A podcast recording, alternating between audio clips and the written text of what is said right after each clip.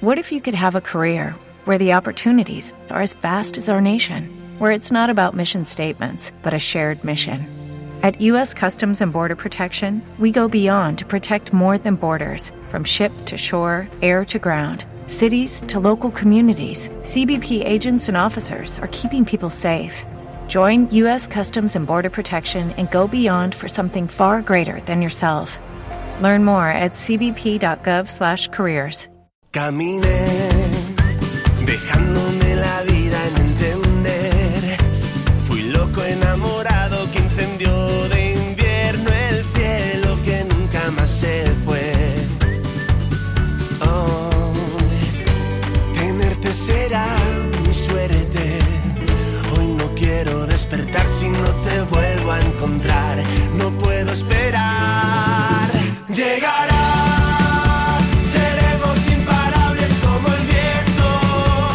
nada, que ha llegado la hora, como cada jueves en Hoy por Hoy Asturias, de abrir las puertas del estudio, de salir de la radio y comenzar a recorrer Asturias paso a paso, algo a lo que se ha comprometido con nosotros cada semana Onofre Alonso. ¿Qué tal, Onofre? ¿Cómo estamos? Buenos días, José Manuel. Eh, ¿Dispuestos a, a salir de casa? Sí, sí, sí. Y a ir en busca de otro concejo asturiano más. Con buen tiempo, además, estos días, ¿eh? Fíjate, qué tiempo tenemos, ¿eh? Para darnos una vuelta, para caminar. está estupendo. Para conocer cosas, para comer bien. Sí, ¿eh? sí, Vamos. sí, sí. Mira, vamos a ir a un sitio donde se come muy bien. Ah, bueno, pues, se come bien en muchos sitios. Ya es una pista. Sí, ya es una es pista. una pista, antes, antes de empezar, eh, déjame eh, que recordemos el correo electrónico donde pueden mandarnos lo que quieran. Paso a paso, arroba radioasturias.com. Todas las peticiones, sugerencias. Oye, que nos equivocamos un día. Eso. Que nos corrijan, lo que sea, lo que queráis. Ahí Muy bien. Lo contamos ahí. todo. Tomamos buena nota. Efectivamente. Y ahora, ¿dónde nos vamos? A ver.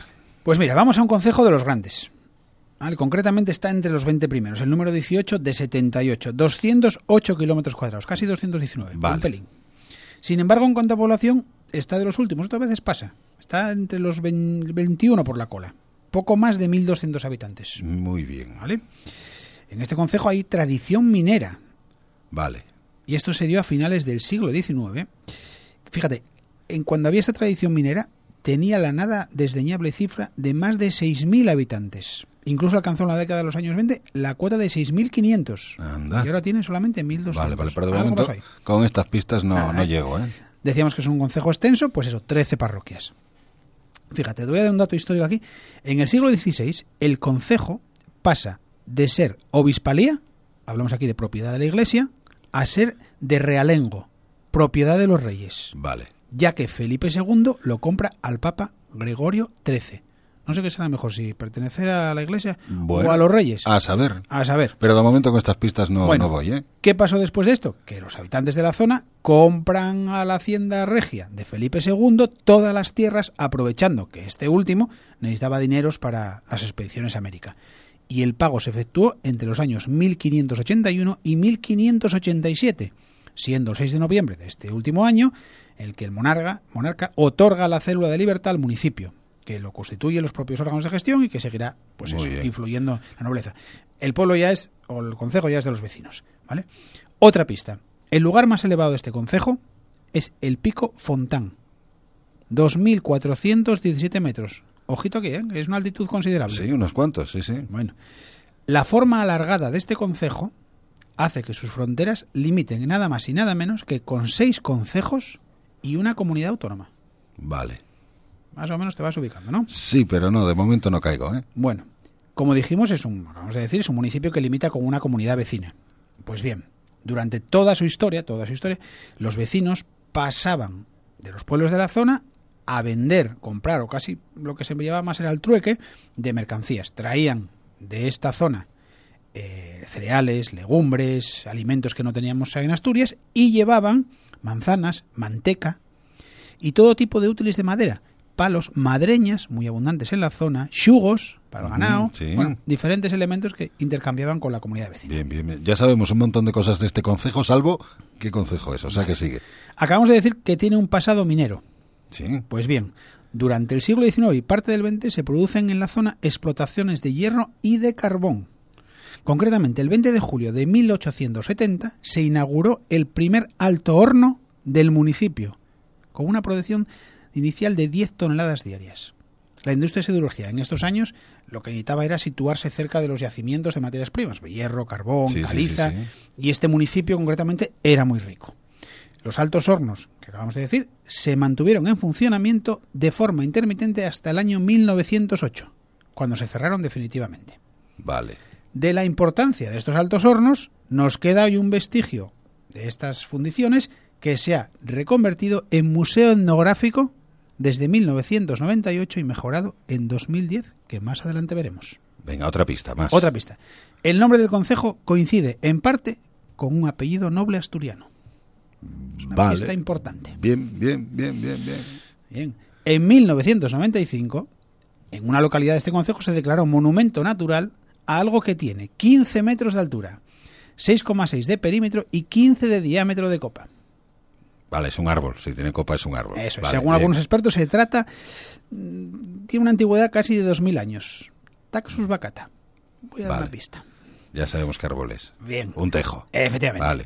En Eso. septiembre de 2015 finalizó en un lugar muy singular y querido por los habitantes de la zona la etapa reina de la Vuelta Ciclista a España. Sí, sí, sí. Bien. Y en este concejo se inicia o finaliza, también depende de dónde vengas, una de las rutas más conocidas de, Tore- de toda Asturias y que es consecuencia de la industrialización de la zona sudia que vimos anteriormente. Y también la última pista, yo creo que ya es definitiva, en 1821 nace en una aldea de este concejo un misionero dominico martirizado en Vietnam y que se ha beatificado en 1958 y canonizado en 1988 y que, por cierto, es el único santo asturiano por el momento. Así que nos vamos a Quirós. Efectivamente, ¿Eh? Bueno, muy efectivamente. bien. Bueno, ¿y en Quirós a quién tenemos? Hombre, tenemos, tenemos invitada hoy. Alba Rodríguez Fernández, natural de Quirós y actualmente es la coordinadora de ese museo etnográfico que Ah, mencionamos anteriormente. ¿Qué tal, Alba? Hola, buenos días. Buenos días. Oye, así a, a modo de adivinanza lo que hemos aprendido, ¿eh? Fíjate. Hombre, ¿te das cuenta cuántas cosas hay en Quirós? Sí, sí, sí. Alba, eh, mira, vamos a empezar ya por tu nombre. Un nombre muy tradicional en la zona, ¿no? Efectivamente, yo soy Alba porque me lo pusieron justo porque Alba es la patrona del concejo. Hay mucha advocación por la, por la, sobre todo por la ermita de Alba y no del Alba, ¿no? Exacto, eso es un grave error que to- casi todo el mundo tiene, que llama del Alba cuando es de Alba. La del Alba ya sabes que es una ruta muy conocida en otro concejo. Efectivamente. Alba, en Quirós hay, hay, nombramos muchas cosas, pero mira, se nos quedó aquí en el tintero una circunstancia natural muy peculiar y temporal que se llaman los garrafes. ¿Y eso? Exacto. ¿Esto qué es? Pues, pues mira, los garrafes es un fenómeno natural que sale pues no- normalmente hacia la primavera, cuando llega el deshielo, y es un espectáculo, la verdad es un espectáculo entre el agua y las peñas. La cosa es que eh, está, eh, todo, es un macizo ca- calizo, con muchas fisuras, entonces ahí durante el invierno, etcétera, se va acumulando el agua, se va acumulando el hielo y demás. Con el deshielo, todo ese agua contenida durante el invierno eh, rompe dentro de la caliza y va, y va surgiendo en un río improvisado eh, entre toda la entre toda la montaña. Y luego además esto queda en la zona de Ricabo donde eh, todo el hayedo de el hayedo que va hacia la por la carretera del puerto de Ventana y en función del clima y demás pues dura unos pocos días nada más. Un espectáculo natural, ¿no? Sí, la verdad que las aguas brotando entre el hueco de la mm, caliza, luego el ruido ensordecedor que es, es como una cascada además. Y además es que es curioso porque este agua no sirve para regar ni los praos ni nada. Ah, ¿no? Es no, nada, porque de hecho hay una presa que es supermarca, está muy marcada, hecha por los paisanos porque se dieron cuenta de que cada vez que brotaba, que rompían los garrafes, que es como llamamos nosotros aquí a este fenómeno, eh, el prado se, llen- eh, se llenaba de champazos, eh, ¿cómo se llama? Gordolobo. Y floritos que no, vamos, que evidentemente no les gustaba ganado. Mira, mi padre era, era pescador de truchas y veía que cuando, sabía cuando rompían los garrafes y vamos, estaba bastante lejos de donde manan, porque las truchas se escondían del puro frío que traía ese agua. Anda, mira. Sí, sí, sí, casi nada. Alba, hablamos antes eh, al principio de la un poco historia industrial de la zona. Importante la zona, pero nos quedan muchos vestigios entre los que está el Museo Etnográfico de Quirós en el que trabajas. Efectivamente. Mira, el museo, eh, estás justo sobre unos santos hornos de fundición, como tú bien dijiste, de 1800 y pico, eh, que es el símbolo de la industrialización de este concejo. ¿Eh? Eh, ¿Por qué se puso, se puso en ese lugar exactamente los Altos Hornos? Pues muy sencillo. Quirós, como muy bien dijiste, es, un sitio súper rico en cuanto a minerales, tanto de carbón, de hierro, etcétera. Eh, pero eh, Gabriel, eh, Gabriel Hein, que fue el que ideó toda esta historia, eh, necesitaba un sitio que quedara cerca del agua, porque claro, para los Altos Hornos necesitaba mucha agua, que fuera un terreno llano, ya ves que con el desnivel que tenemos en Quirós era muy complicado, solamente era un, necesitaba un sitio de vega, ¿eh? un sitio de vega, y cerca de los recursos. Pues mira, los recursos los tenía menos de 6 kilómetros, tanto el hierro como el carbón. Entonces, por todo ese, por todos esos motivos y luego por otros más añadidos, que al ser en sitio de vega, pues era mucho más factible para hacer los medios de comunicación, como fue el ferrocarril, el ferrocarril minero, eh, por todas esas mm, circunstancias se puso en el pueblo de San Salvador. El ferrocarril eh, minero que es actualmente la senda del oso.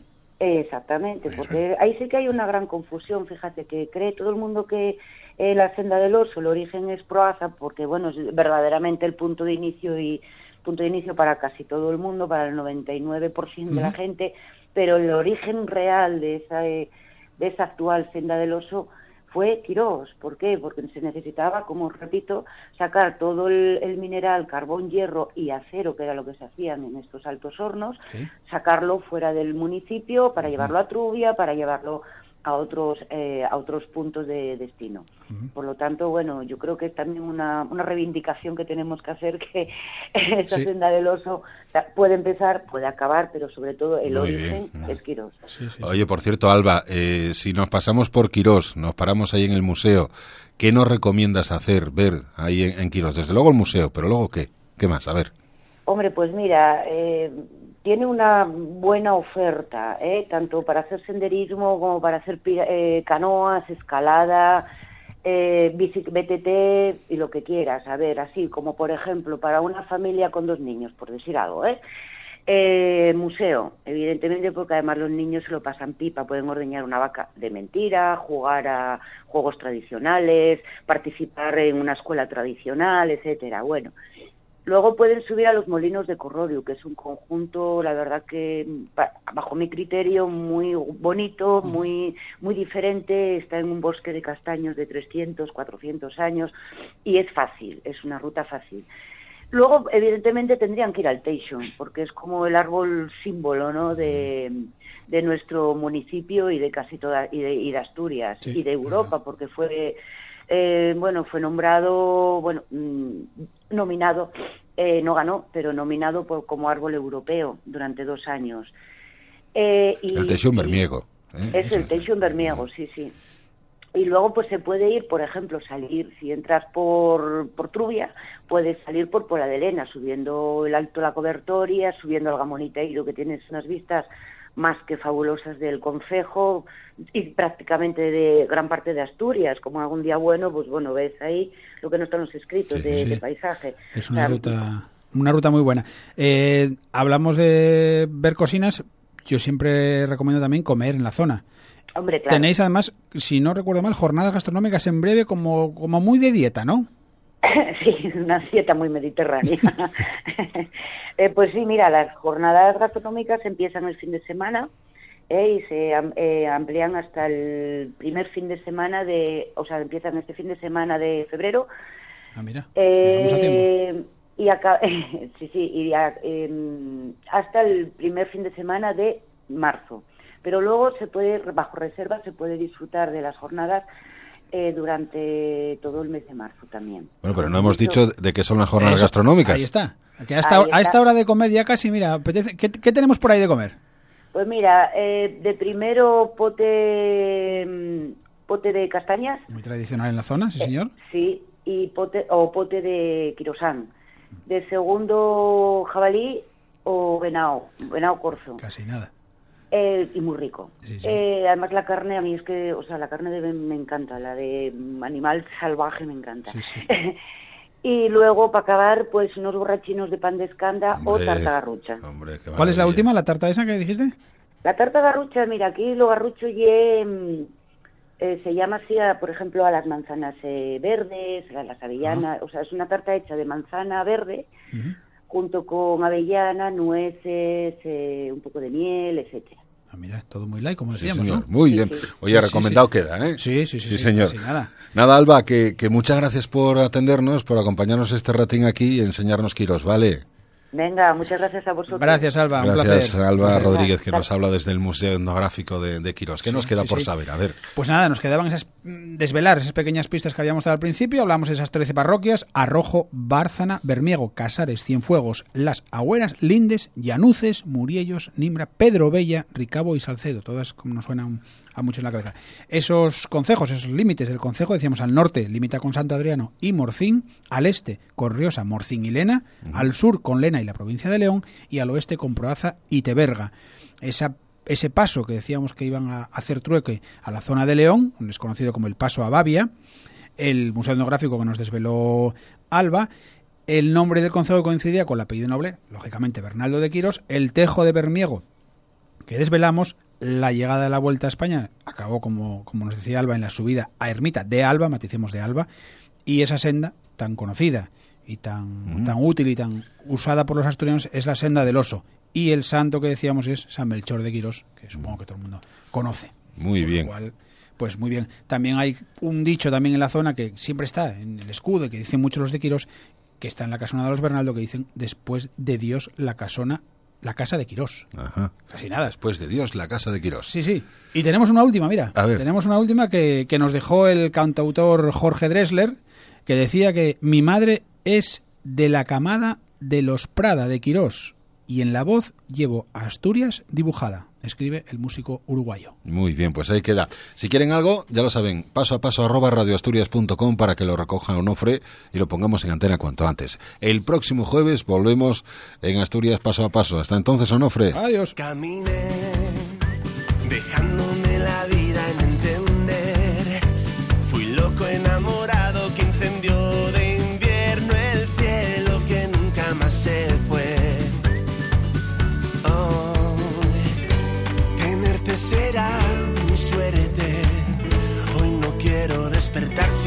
te vuelvo a encontrar. No puedo esperar.